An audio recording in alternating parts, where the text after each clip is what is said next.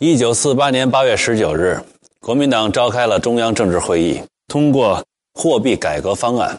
当天晚上，蒋介石就发布了一道紧急处分令，处分什么呢？我们来一起看一下。这是台湾地区出版的《总统蒋公思想言论总集》，从即日起，以金元券为本位币，十足准备发行金元券，限期收兑已发行之法币及东北流通券。这紧急处分令说白了就是废旧钱换新钱，怎么个换法？金元券一块钱兑换法币三百万。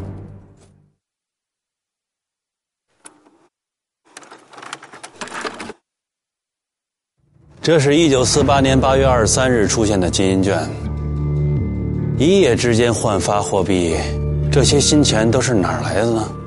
哼，其实，在一九四五年就已经做好了，六种面额的钞票，压根儿就是因为贬值太快，根本就用不上了的法币，学名叫做库存废券。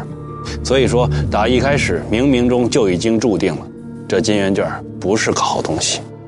学经济的朋友都很清楚，一个国家要发行货币，那是要中央储备做准备金的。国民政府准备发行二十亿金元券，但文件上写的很清楚，十足准备，也就是说，国库里要有等同的金银外汇做基础。国民政府这个数字它确实是有，但是蒋介石他连半分钱都没想动过。国库的所有储蓄是留着打内战，而正所谓羊毛出在羊身上。经济紧急处分令的第一条是发金元券，第二条就有这样的规定了：限期收兑人民所有的黄金、白银、银币及外国币券，逾期任何人不得持有。对于这一手，史学家普遍的评价就是掠夺民间财富，可不是吗？人家老百姓辛辛苦苦攒下点真金白银，您国民政府拿几张纸说换就换，不换那算违法，这不把人当傻子吗？这就是明抢。黄金兑出去，当时来讲换他那个金圆券，过不几天那个纸币又一下贬值了，不玩完吗？他有钱人他也埋怨呐，也骂呀，啊，你这不是掠夺吗？你这种政策得能得人心吗？刚才我们听到的是时任浙江省主席陈仪的侄子陈兆奎的采访录音。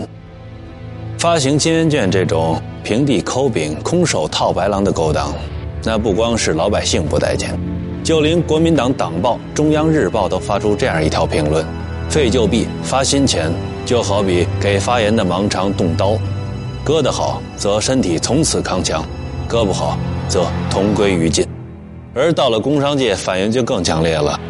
发售金圆券的办法规定，所有商品价格必须稳定在八月十九号当天的水平，谁也不许再涨。那谁干呀？所有商人宁可囤货不卖，也不愿意吃这种哑巴亏。此情此景之下，为了证明自己真的不是掠夺，蒋介石没有办法，终于向上海派出了大公子，闹闹腾腾的打老虎。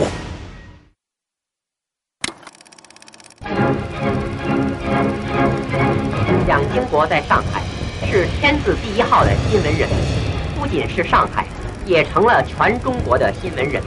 全国各地不是都在向上海看齐吗？蒋经国的头衔是上海区经济管制督导员办公处副督导员。督导员是新任中央银行总裁于鸿钧。虽然挂的是副职，但谁都明白。这位蒋家王朝的太子爷才是真正做主的人物。那么，所谓督导都要管点什么呢？一管黄金外汇强制兑换，二管商号铺面囤积居奇，三管黑白勾结哄抬物价，矛头直指几个最大的官僚利益集团。而这就是蒋经国口口声声强调的：不拍苍蝇，只打老虎，必要时。不惜人头落地。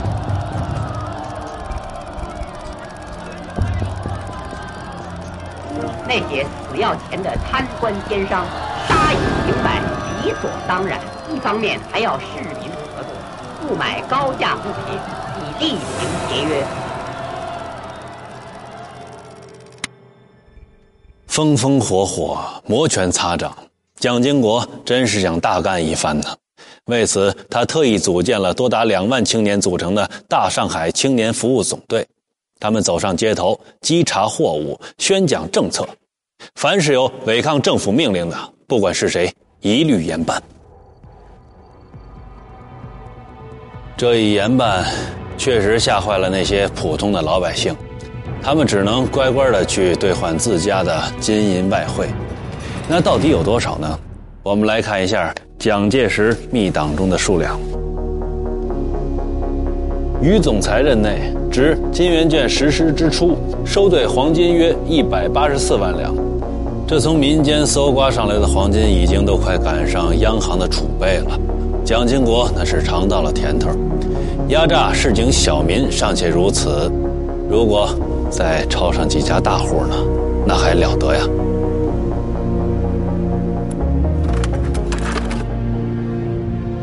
让我们来看一下这张难得一见的照片。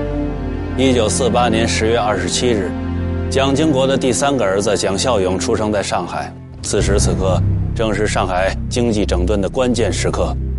看蒋经国的脸上一副喜事连连的样子，对吧？他刚刚打了一只大老虎。虽然说金圆券不得民心，但是蒋经国使出了霹雳手段，还是打击了不少重头人物的。他上任不到一个月，就已经拿下了六十四人，比如说烟草大王、纸业大王，还有棉纱大王。但其实，在这里面，有些人是动不起的。比如，有棉纱大王之称的荣宏元。我们来看看这张家谱，左手第一个戴博士帽的，就是荣宏元，荣氏兄弟家族的大公子，著名企业家荣毅仁先生的堂兄。他是因为什么罪名被抓起来的呢？囤积居奇，私藏外汇。说囤积居奇，有的。荣鸿元一直就看不上八幺九限价令。多次在公开场合指责蒋经国的做法呢，不是经济戡乱，而是经济添乱。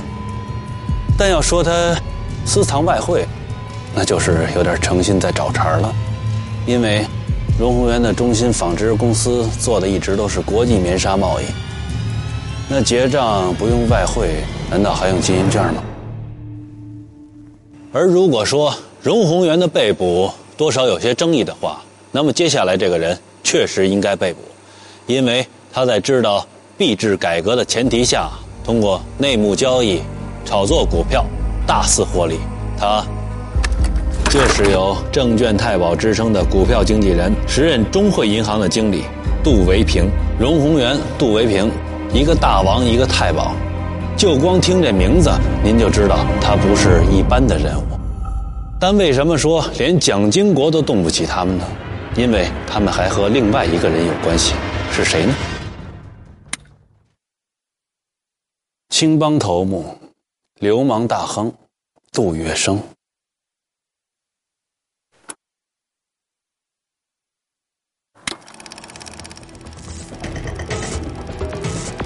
杜维平是杜月笙的二儿子，荣宏元是杜月笙的女婿，两人一并被蒋经国抓走。杜月笙岂能善罢甘休？电影《建国大业》对这一段历史进行了生动的描述。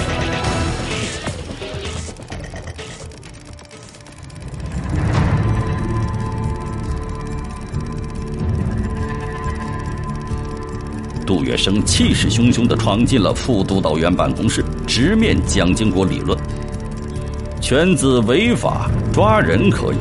但小蒋先生是否也应做到一视同仁呢？现上海滩另有一家商号公然违抗政府训令，督导专员不管，恐怕难以服众吧？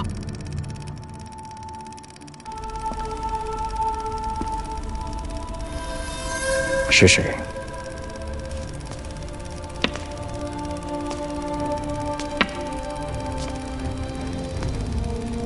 扬子公司。孔家。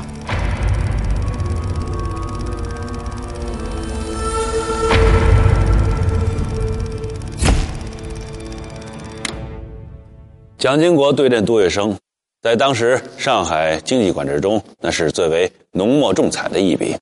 其实光场景就有很多种说法刚才在电影里我们看到的那是其中一种。但有人说，以杜月笙的脾气性格，那是不可能主动找上门的。所以还有另外一种。一九四八年九月下旬，蒋经国召集上海工商巨头开会，严厉斥责某些人。对于经济管制措施阴奉阳违，同时警告一经查办，严惩不贷。而杜月笙马上就顺着话茬接了过去，那就请小蒋先生派人到扬子公司查一查吧。不管哪种版本为实，杜月笙一句“扬子公司孔家”，都是相当于当面抽了蒋经国一个大嘴巴，因为谁都知道扬子公司的老板是这个人——孔祥熙的儿子孔令侃，出了名的公子哥儿。而孔令侃的母亲宋霭龄正是蒋经国的大姨妈。虽然跟孔令侃没有任何血缘关系，但是得罪大姨妈的后果，蒋经国必然要掂量掂量。他曾经在上任之前已经夸下海口：“宁使一家哭，不叫一路哭。”既然事情都已经摊在桌面子上了，那让不让孔家哭呢？蒋经国咬牙闭眼，风。杜月笙对阵蒋经国，背后更大的黑手是谁？现在两根金条放在这儿，你告诉我哪一根是高尚的，哪一根是龌龊的？打老虎彻底失败，经济全面崩盘。蒋介石最后还有什么招？档案正在揭秘。一九四八年十月七日，蒋经国的青年大队查封了扬子建业股份有限公司。这根本就是一家炒卖外汇、走私商品的最大关岛企业，同时更是上海滩最嚣张的囤积大户。一时间舆论哗然，这次是真的打到大老虎了。蒋经国摆出了一副大义灭亲的姿态，查封了扬子公司，赢得了不少叫好，甚至有媒体公开称呼他为“经济沙皇”。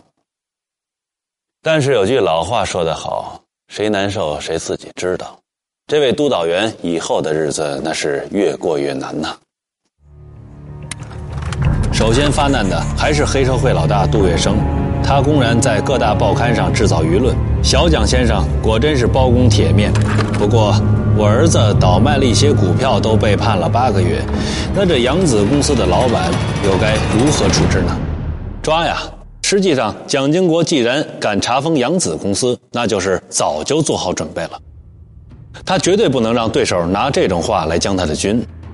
可这把孔令侃给吓着了，他连夜跑到了南京去找了小姨妈。这照片是宋美龄与孔家子女的合影，最右边那个就是孔令侃，宋美龄的心尖肉。宋美龄特别的疼爱孔令侃。不仅因为他是孔祥熙和宋霭龄的长子，同时，宋美龄也有自己的小算盘，因为她和蒋介石没有孩子。眼瞅着蒋经国和蒋纬国都长大了，所以宋美龄必须在娘家人的后代里挑选自己日后的靠山。孔令侃。就是他日后靠山的首选。如今，丈夫和前妻的儿子要抓自家大姐的儿子，宋美龄当然要为孔令侃出头。他带着外甥回到上海，约见蒋经国。他希望把这事儿给平了，可谁知道，这两个年轻人话不投机，没聊到两句就谈崩了。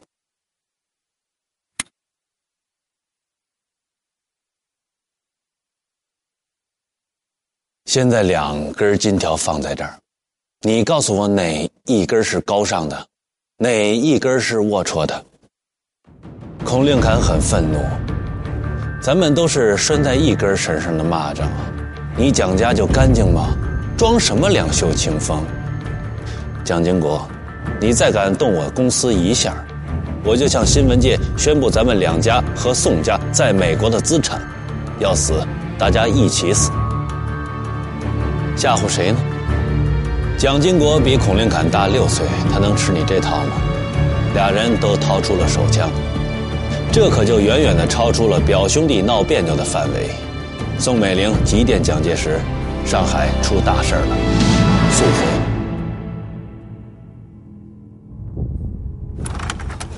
当时蒋介石正在北平督战，怎奈后院起火，他只能把一切防务托给傅作义，然后就匆匆忙忙的走了。这事儿还搞不明白的傅作义就老大不乐意了。一个劲儿的埋怨说：“蒋先生真是不爱江山爱美人呐！”其实蒋先生当时都快被美人给烦死了。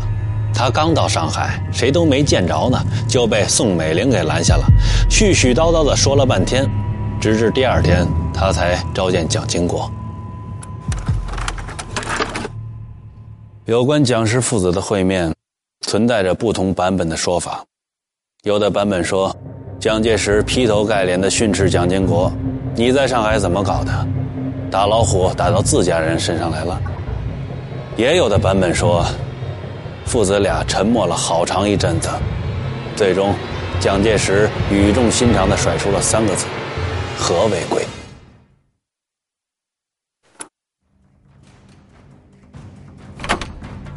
那么蒋经国就找了最后啊。阿拉次开会，平常伊是总总裁说的，啊呀，那现在呢，一个日子啊，走了上山，那么一个人啊，也要下去途上，伊讲闲话啊，已经喉咙哑了，哑了些，伊只简单的讲了句，伊说，伊说五年啊，大家辛苦了啊，这是这眼家啊，是吧？现在啊，五年失败了。刚才我们听到的是昔日青年大队的大队长陈志敬的采访录音。蒋经国一句酸楚的“大家辛苦了”，也就意味着一场轰轰烈烈的打老虎，也就强撑了七十多天，就草草收场了。而八幺九限价令也在瞬间土崩瓦解。据蒋经国的朋友说，在那个时间里，心灰意冷的蒋经国天天喝的那是烂醉如泥。他甚至主动向父亲请缨，要上战场。可这不请还好，越请那是越糟心。对于蒋介石来说，儿子的郁闷他能理解，但在这个时候跟我聊战场，真是哪壶不开你提哪壶啊！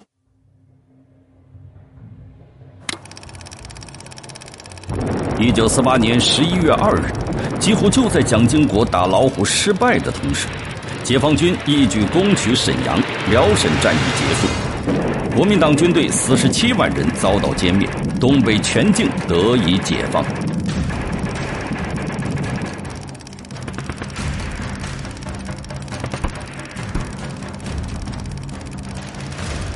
四天之后，一九四八年十一月六日，淮海战役打响，中国人民解放军华东中原野战军。在以徐州为中心，东起海州，西至商丘，北起临城，南达淮河的广大地区，对国民党军队发起了第二个战略性进攻战役。战役第一阶段，国民党十万精锐部队即被歼灭。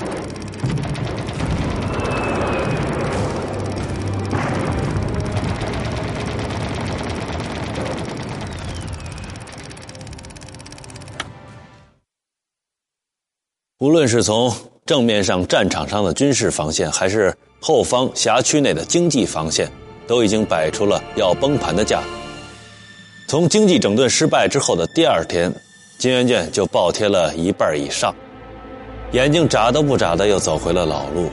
蒋介石他绷不住了，他要撤退，而且要撤得远远的，以至于那几万万黎民百姓的死活，他可是顾不上。